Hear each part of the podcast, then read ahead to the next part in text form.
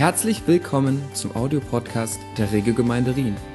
Dies ist ein Live-Mitschnitt der Predigt vom Gottesdienst. Alle Informationen und die verwendete Präsentation mit Bildern und Bibelstellen sind online auf unserer Website zu finden. Wir wünschen viel Freude beim Zuhören.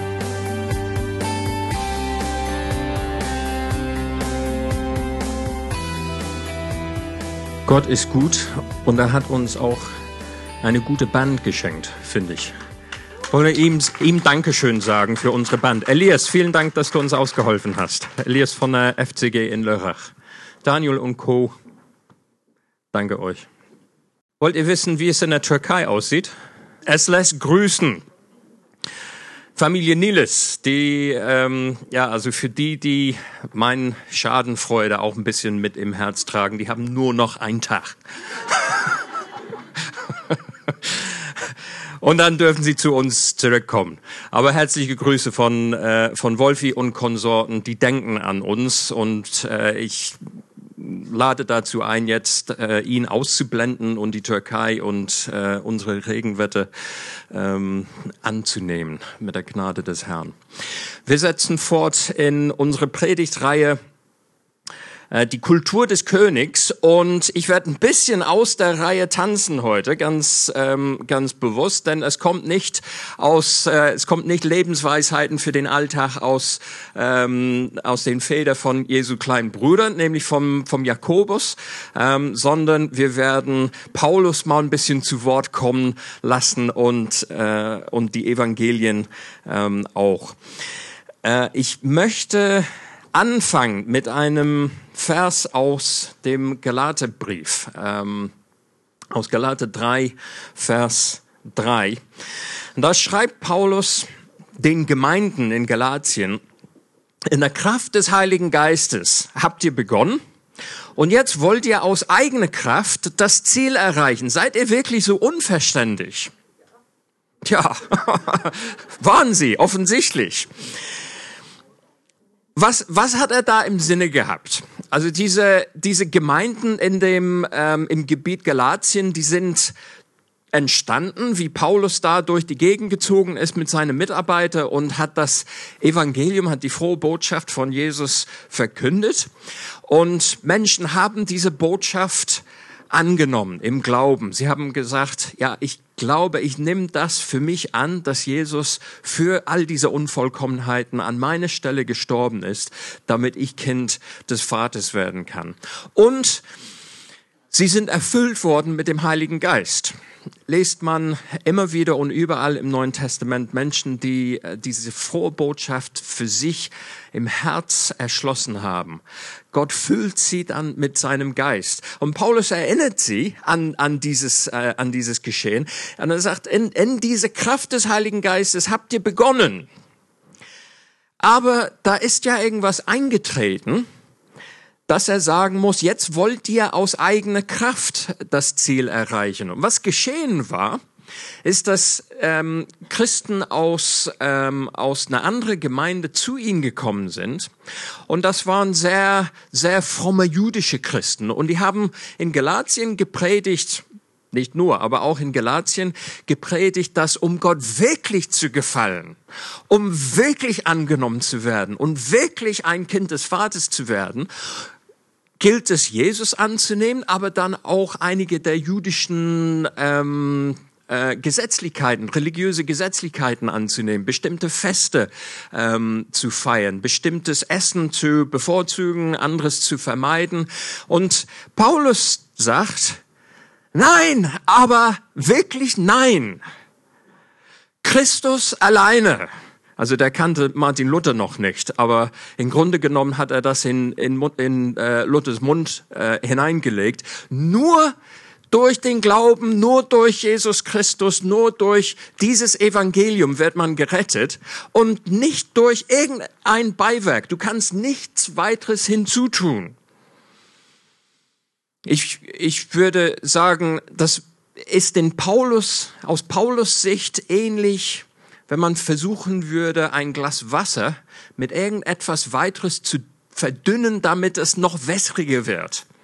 Er sagt, geht nicht. Das Kreuz alleine Die Auferstehung Jesu Christi ist unsere Hoffnung. Und wir können sagen an der Stelle zu absolut Recht, tja, also jüdische Feste müssen wir nicht feiern. Und meine gute deutsche Bratwurst kann ich mit absolutem reinem Gewissen vor dem Herrn essen. Lob und Dank und Preis den Herrn. Ähm, diese religiöse Gesetzlichkeiten, die brauchen wir überhaupt nicht. Und damit haben wir eigentlich gar kein Problem. Also wir stimmen dem Paulus vollkommen zu, ähm, wenn er sagt, ihr, ihr Galater, denkt dran, ihr habt mit dem Geist angefangen und nun driftet ihr ab in irgendwelche gesetzlichen Werke und versucht ähm, durch diese Religiositäten, diese religiöse Leistung, versucht ihr dann Gottes Annahme noch ein bisschen mehr zu verdienen. Aber das ist vielleicht nicht unser kulturelles Problem, denn wir stammen nicht, die allermeisten stammen nicht aus jüdischen religiösen Kreisen. Wir stammen aus moderne europäische Kreisen. Und wir wissen, jüdische Feste brauchen wir nicht zu feiern und so weiter. Aber wenn wir wirklich wahrhaftig die Botschaft von Paulus ans Herz lassen würden, dass Christus alleine reicht und alles andere, alle andere Versuche, das Wasser noch wässriger zu machen, alle andere Beiträge, alle andere Leistungen, die wir erbringen könnten, bringen uns nicht weiter in der Annahme und der Liebe Gottes. Wenn wir das wirklich, wirklich behaupten würden oder wirklich meinen würden im Herzen, dann hätten wir nicht das Problem, dass unser Selbstwertgefühl beeinflusst wird von der Leistung und von dem Erfolg, das wir hier auf Erden erleben wollen dann würden wir nicht das Problem haben, dass unsere Selbstwertgefühle durch Fehler beeinträchtigt würden. Wenn wir wirklich glauben würden, Gott hat mich angenommen, wie ich bin, unabhängig davon, ob ich Erfolg erlebe oder ob ich vollkommen scheitere, ob ich Fehler mache, ob ich hohe Leistung oder nicht so hohe Leistung erbringe. Wenn wir das wirklich glauben würden, dann hätten wir damit auch kein Problem. Ich weiß nicht, wie es dir geht, aber ich weiß von mir, das sind Dinge, die tauchen immer mal wieder in meinem Herzen auf. Und ich glaube, das liegt daran, dass wir erzogen werden in so eine, also wir, wir, haben keinen jüdischen Hintergrund, wir kämpfen nicht mit diesen Religiositäten, aber wir sind aufgewachsen in einer Gesellschaft, die sehr stark leistungsorientiert ist, erfolgsorientiert ist und ähm, Fehlerfreiheit sehr hoch ein, ähm, nicht einschätzt, sehr hoch, was will ich sagen? Einstuft, Dankeschön. Ihr verzeiht meinen Fehler, ne? also fang jetzt damit an, denn spätestens am Ende wollen, wollen wir das gegenseitig auch machen. Also das will ich heute Morgen anhand dieser ähm, diese Vers von Paulus am Wickel nehmen. Unsere gesellschaftliche Drang, uns durch Leistung und Erfolg zu definieren. Unsere Selbstwertgefühle durch das, was wir an Leistung selber erbringen, das, was wir an Erfolg empfinden, ähm, selbst zu ähm, oder uns selbst zu ähm, beurteilen. Und ich möchte den Unterschied hoffentlich hervorbringen zwischen Vollkommenheit. Jesus war vollkommen. Und in Matthäus 5, äh, 48, da lesen wir, ähm, wie er sagt, ähm, ihr aber sollt vollkommen sein, wie euer Vater im Himmel vollkommen ist. Die Bedeutung dessen ist, dass wir irgendwo ans Ziel ankommen dass wir am Ende eines Prozesses, dass wir reif werden, dass wir so wie Gott in sein Wesen vollkommen ist, perfekt ist, dass wir ähm, dass wir in diese Reife hineinwachsen. Im Gegensatz zu einem Perfektionismus.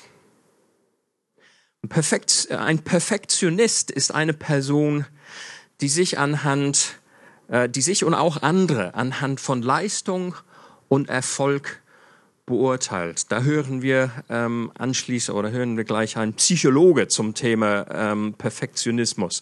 Aber die vier Punkte, die, ähm, die ich für uns heute äh, ausgesucht habe, sind alle, wenn man so will, negative Sachen, aber negativ deshalb äh, oder negativ insofern, dass die in diesem Kultur, in dieser Kultur des Königs nicht dazugehören. Und ich hoffe, dass wir, ähm, indem wir die tatsächliche Kultur des Königs ein bisschen genauer betrachten, ich hoffe, dass wir auch ähm, ein paar äh, paar Tipps gewinnen können, wie wir uns in seine Kultur hineinbegeben können und wie wir die Kultur, äh, unsere Gesellschaft, die Kultur, in der wir aufgewachsen sind, ähm, aus unseren Herzen mit seiner Hilfe heraus ähm, verbannen können. Erster Punkt. Unvollkommenheit im Kult, in der Kultur des Königs.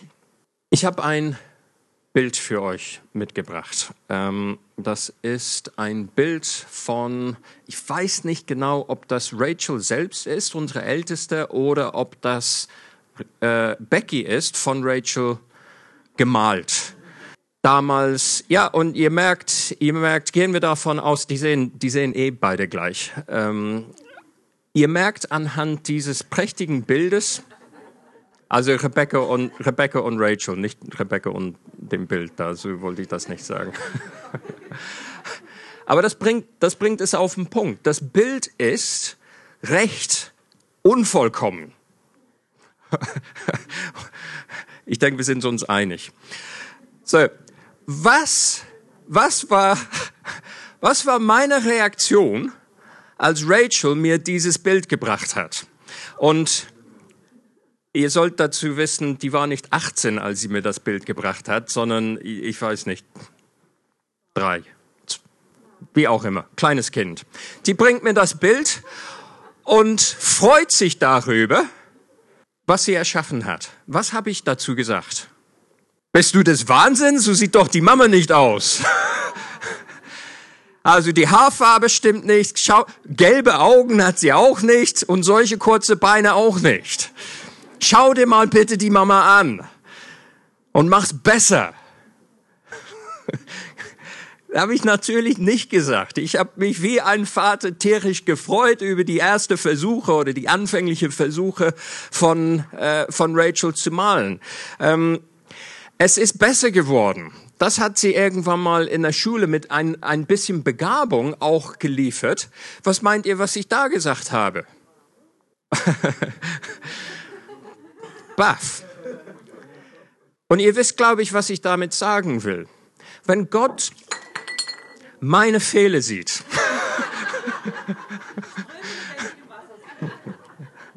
wenn Gott meine, das war echt nicht, äh, äh, echt nicht absichtlich, wenn Gott meine Unvollkommenheiten sieht, wenn du meine Unvollkommenheiten siehst oder wenn ich deine sehe, gilt es zu wissen, wir sind auf einer Reise in diese Reife hinein. Und vielleicht hat Gott dir eine Begabung gegeben, vielleicht hat er mir eine Begabung gegeben, aber die Wahrscheinlichkeit, dass diese Gabe auch nicht zur vollendeten Reife gekommen ist, ist relativ hoch. Wie hat Jesus Petrus angeschaut? Jesus hat Petrus angeschaut und hat gesagt, du bist, ich nenne dich ab heute Rocky. Du bist Petrus, du bist der Fels und auf diesem Felsen werde ich mein Gemeinde bauen. Du bist Petrus und auf diesen Felsen werde ich meine Gemeinde bauen. Wusste Jesus von dem Scheitern von Petrus, das noch vor ihm stand? Wusste Jesus, dass Petrus ihn dreimal verleugnen würde? Wusste, wusste Jesus, dass Petrus die Pfingstpredigt halten würde, wo sich Tausende von Menschen bekehren? Das wusste er, das wusste er alles. Er hat, er hat ihn angenommen in dem, in dem Moment, in dem Hier und Jetzt. Und er hat ihn nicht gemessen anhand irgendein Leistungsverzeichnis oder ein Erfolgsniveau. Das reicht mir bald. Der hat ihn einfach gesehen in diesem jetzigen Moment. und hat Ermutigung ihm zugesprochen. Und auch nach seinem Scheitern hat er, hat er gesagt, nun geht und liebe meine Schafe, dient, gib meine Schafe zu essen. Es war keine Verurteilung, es war schlicht eine Annahme des Ist-Zustands, wohl dessen bewusst, dass das Werk Gottes sich weiter entfaltet in dem Leben von Petrus. Diese Bilder von meinen ähm, äh, Eichenbäume kennt ihr mittlerweile relativ gut. Ich will sie nur einmal noch kurz ähm, uns zeigen. Dieses, das Ding, wozu Gott uns berufen hat, ist sein Leben, geistliche Leben, durch das Wirken des Heiligen Geistes anhand das Evangelium, das wir predigen über Jesus, das neue, neue Leben hervorkommt, neues, unvollkommenes Leben hervorkommt in dir und mir und in allen anderen, die noch hinzukommen ähm, werden. Und dieses Leben entfaltet sich. Es entsteht keine Eiche über Nacht. Es entsteht keine Eichenwald im Laufe von drei Jahren. Gottes Absichten sind langfristig und brauchen Zeit. Und Gott nimmt uns an in diesem Momentaufnahme. Er ist kein Idealist. Er stellt uns nicht gegen äh, den Enderfolg, das Endergebnis. Er sieht uns als Realist jetzt in diesem Moment an. Und weißt du, was er macht? Er schenkt dir seine Liebe. Er liebt dich, wie du bist, hier und heute, in diesem Moment, mit einer Liebe, die ihn getrieben hat, seinen Sohn für dich zu geben. So sieht dich dein heiligen, dein himmlischen Vater an. Weiß er, dass du noch nicht dort bist, nur dort angekommen bist, wo du eines Tages sein wirst? Natürlich weiß er das. Und er liebt dich und er nimmt dich an. Lasst uns eine Familie werden, in der eine gut, gute, ehrliche Versuch geehrt und gefeiert wird, ohne dass es unbedingt in eine Profileistung hinausgeuf, äh, ausgeufert ist. Lasst uns so eine Familie werden, die diese Kultur des Vaters widerspiegelt. Annahme und Liebe und Ehre im Hier und Jetzt. Zweiter Punkt, genauso negativ, das Scheitern in der Kultur des Königs. Wie gehen wir mit dem Scheitern um? Wie gehen wir mit Fehler um? Wie gehen wir mit dieser Perfektionismus um, ähm, was wir von Kindesbein an äh, in Kopf und Herz eingeflüstert wird? Ich habe ein paar Zitaten von diesem Typen mit. Äh, das ist der Adrian Furnham, PhD. Ähm, der ist ein Organisationsberater, Organisationspsychologe äh, und Professor an, an der London, Londoner Universität. Und er beschreibt Perfektionisten wie folgt. Das sind Menschen, die Höchstleistung fördern und auch fordern und Wert beimessen und nach wichtigen Zielen streben. Ist das was Gutes oder was Schlechtes? Ja, eigentlich gar nicht Schlechtes an sich, oder? Also als, als Athlet oder als Sportler oder vielleicht sogar im, im beruflichen Kreisen, das sind Dinge, wo man sagen kann, oh, also das will ich, das will ich erreichen. Das will ich für mich annehmen und, und danach leben. Der fügt aber einen ganz wichtigen Beisatz hinzu. Er sagt, bei gegebener Stabilität und bei gegebener Begabung geht das ganz gut auf. Bloß wenn unsere Erwartungen an uns selbst überhalb unserer Begabung liegen oder überhalb unserer äh, Vermögen, stabil diese Dinge zu erreichen, dann sind wir prädestiniert, in der Enttäuschung und in ein mangelndes Selbstwert zu leben. Das ist seine Behauptung. Solche Leute werden durch Angst vorm Scheitern getrieben. Angst davor, Fehler zu machen und Angst vor Abweisung. Das ist, äh, das ist nichts Christliches, das ist rein der Psychologe um das Thema äh, ungesunde Perfektionismus. Noch schlimmer, sie sind der Unvollkommenheit, dem Scheitern und der Schwachheit gegenüber hypersensibel, sehen solche Dinge viel schneller als der Erfolg. Und sie glauben, das ist die Krönung für mich, sie glauben dann wertvoll und liebenswert zu sein, wenn sie Fehler vermeiden. Und ich glaube, manche sind mehr davon betroffen, manche sind weniger davon betroffen. Aber ich glaube, wir wissen, wir können das alle erkennen, worum es hier geht bei, bei seiner Aussagen. Wie geht Jesus mit Fehlern um? Wer hat er zum Hauptapostel gewählt unter den, Nicht, äh, unter den Nichtjuden? Wo kam Paulus her? Paulus war dermaßen eifrig für das, was letztendlich in Galatien Prägung genommen hat und gefärbt hat, das Negative, diese gesetzliche. Er war dermaßen eifrig dafür, dass er seine Laufbahn damit begonnen hat, als Experte im Gesetz der Christen zu verfolgen, die Christen zu verfolgen, bis zu den Tod. Er hat Christen umgebracht. Wie geht Gott mit Scheitern und Fehlern um? Er gibt uns das, was wir brauchen, um diese Dinge hinter uns zu verbringen und sie zu verlassen. Er lädt uns dazu ein, aus Gnade zu leben, in seiner Liebe zu leben, in Vergebung zu leben. Und er nimmt uns an die Hand und führt uns in ein Leben hinein, das nicht durch diese Dinge belastet wird. Der große Apostel Paulus, der musste so eine Geschichte hinter sich äh, lassen. Ich glaube, er wusste wirklich, was es bedeutet, aus der Gnade zu leben. Er hat in, ähm, im ersten Korintherbrief, finde ich jetzt nicht, aber im ersten äh, Korintherbrief, ich glaube in, in Kapitel 3, ähm, gesagt, dass ich Apostel geworden bin, ist der blanke Wahnsinn. Es hat keine das weniger verdient, verdient, da haben wir es wieder, als ich. Und weshalb? Damit ihr die Gnade Gottes seht.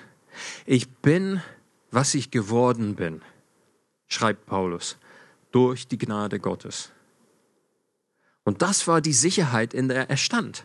Ich bin, was ich bin, in der Gnade Gottes. Mehr nicht, aber auch nicht weniger. Nicht wegen Studium, nicht wegen Ansehen, nicht wegen so viele Gemeinden gegründet. Nein, das, was ich bin, bin ich geworden durch Gottes unverdientes Geschenk. Ich wünsche uns so sehr, dass wir auch als Gemeindefamilie, dass wir äh, immer freier werden von, von dieser Angst. Von der Angst, die die Gesellschaft uns einflößt, von der Angst, die wir vielleicht sogar aus, aus dem Elternhaus bekommen haben. Das, die Angst zu scheitern, die Angst, die Leistung nicht zu erfüllen, die Angst, nicht so gut zu werden wie der Nächste.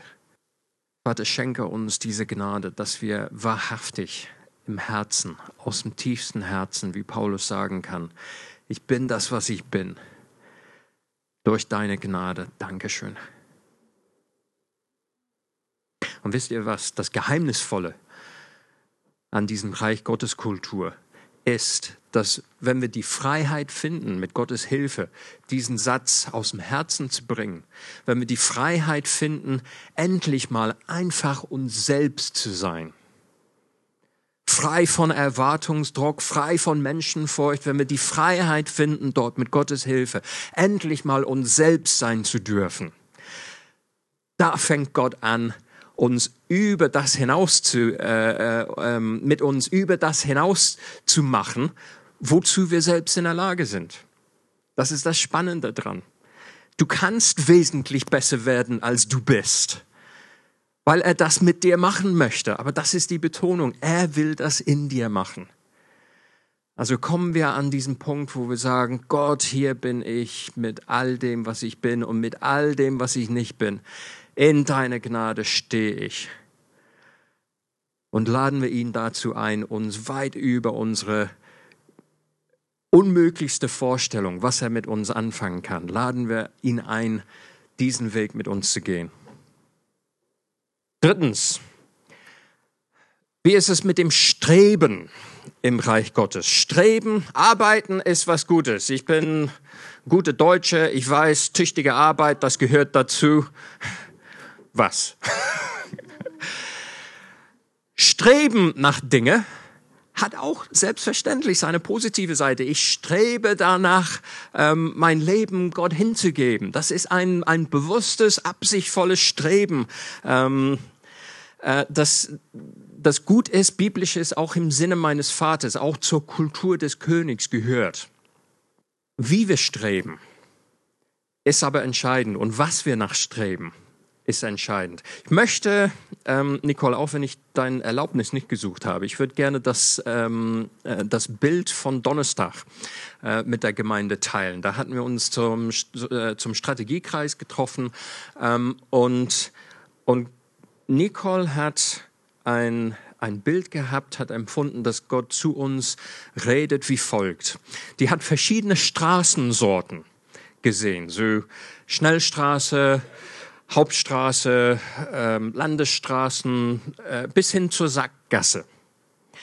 Und, und Gott hat gesagt, die Schnellstraße, so attraktiv sie ist, vermeidet man, sondern reist mit mir auf den nicht schnellen Straßen, reist mit mir auf der Hauptstraße mal, reist mit mir die landschaftliche, the scenic route, sei sogar bereit, mit mir mal in die Sackgasse zu fahren.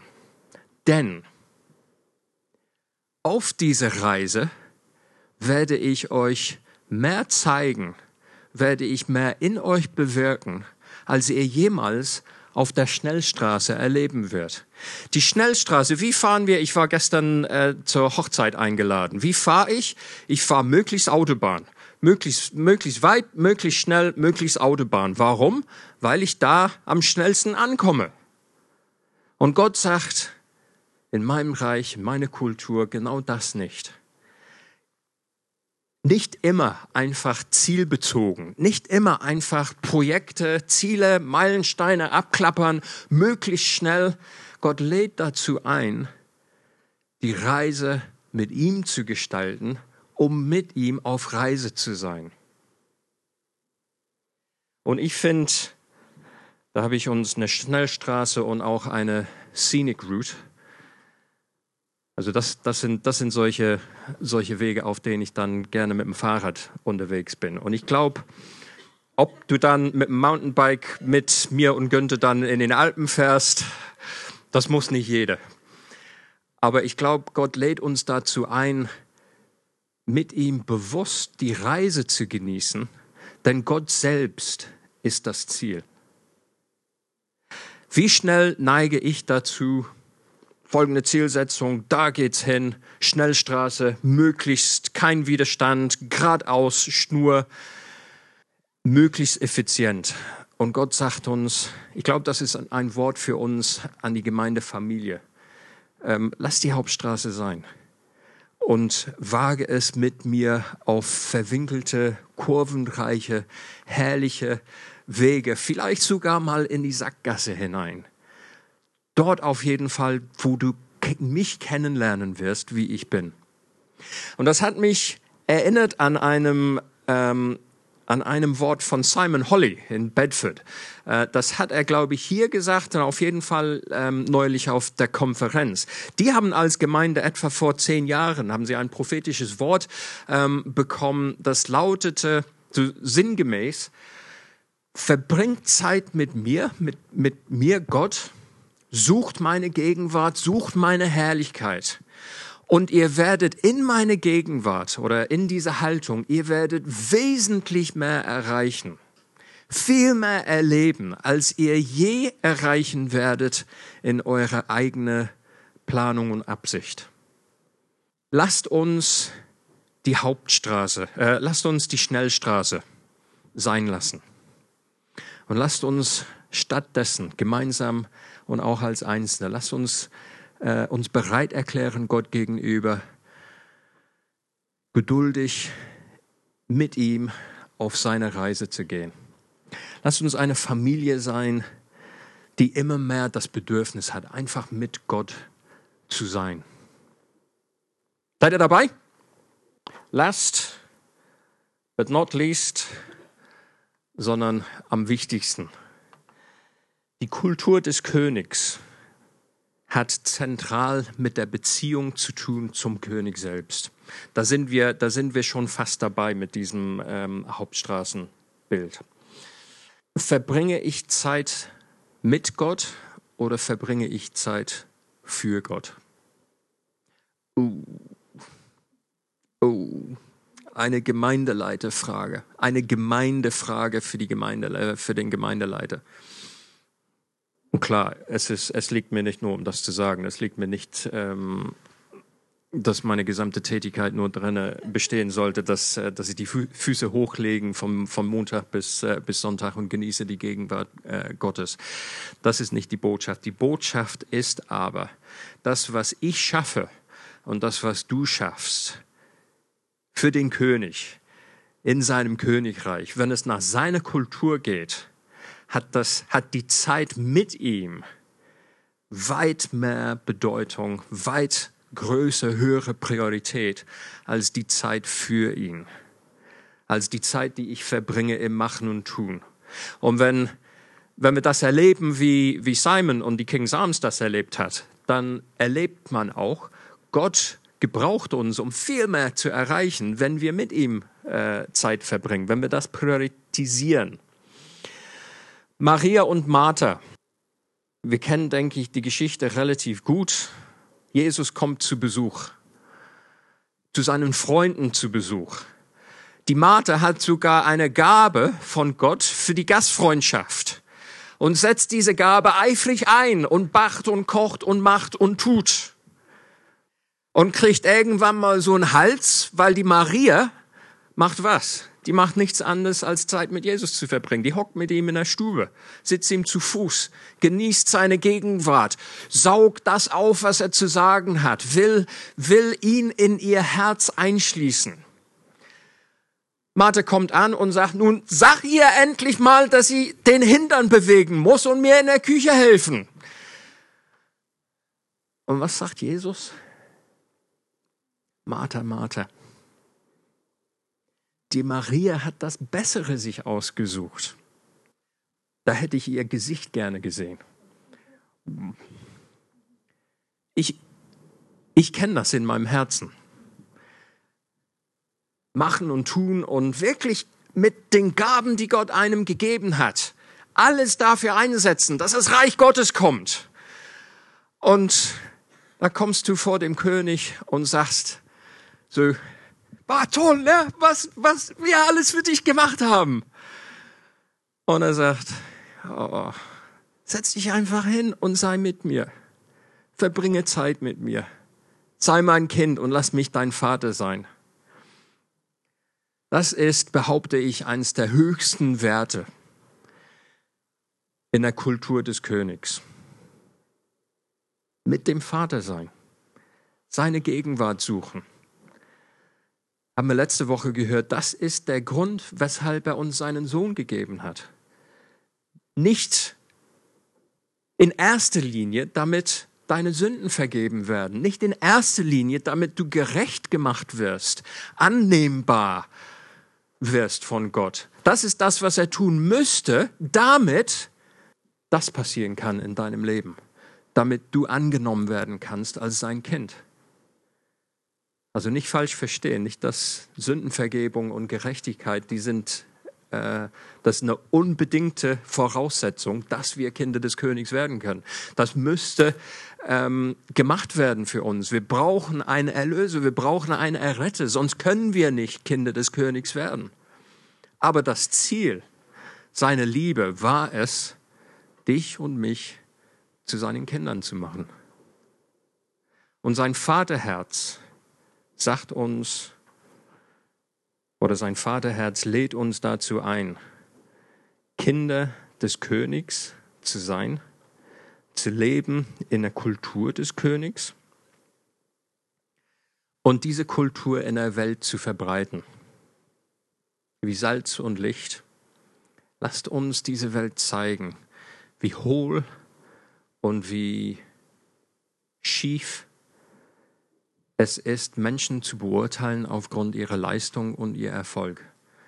Lass uns diese Welt zeigen, was es bedeutet zu lieben und geliebt zu werden. Lass uns eine Familie sein, die diese Kultur des Königs in sich trägt und um sich streut. Ich möchte die Verse zum Schluss äh, nochmal lesen, die Brigitte vorhin vorgelesen hat. Ähm, Jesus sagt, meine Schafe hören auf meine Stimme. Ich kenne sie und sie folgen mir. Und ich gebe ihnen das ewige Leben. Oh Leute, was wird das schön sein? In der Ewigkeit, in der Gegenwart des Königs, zu stehen und endlich mal zu wissen, endlich mal ohne Angst, endlich mal ohne Befürchtung, endlich mal ohne Leistungsdruck, einfach zu wissen, er liebt mich. Er hat mich angenommen. Wie herrlich wird das sein? Das ist der Grund, weshalb Jesus zu dir gekommen ist. Sie werden niemals verloren gehen und niemand wird sie aus meiner Hand reißen. Das gilt in der Ewigkeit, das gilt aber auch hier und jetzt. Alle Ängste, mit denen wir zu tun haben, alle Unsicherheiten, all diese Dinge, die, äh, die uns auch als Gesellschaft treiben, die gehören einfach nicht hin in der Kultur des Königs.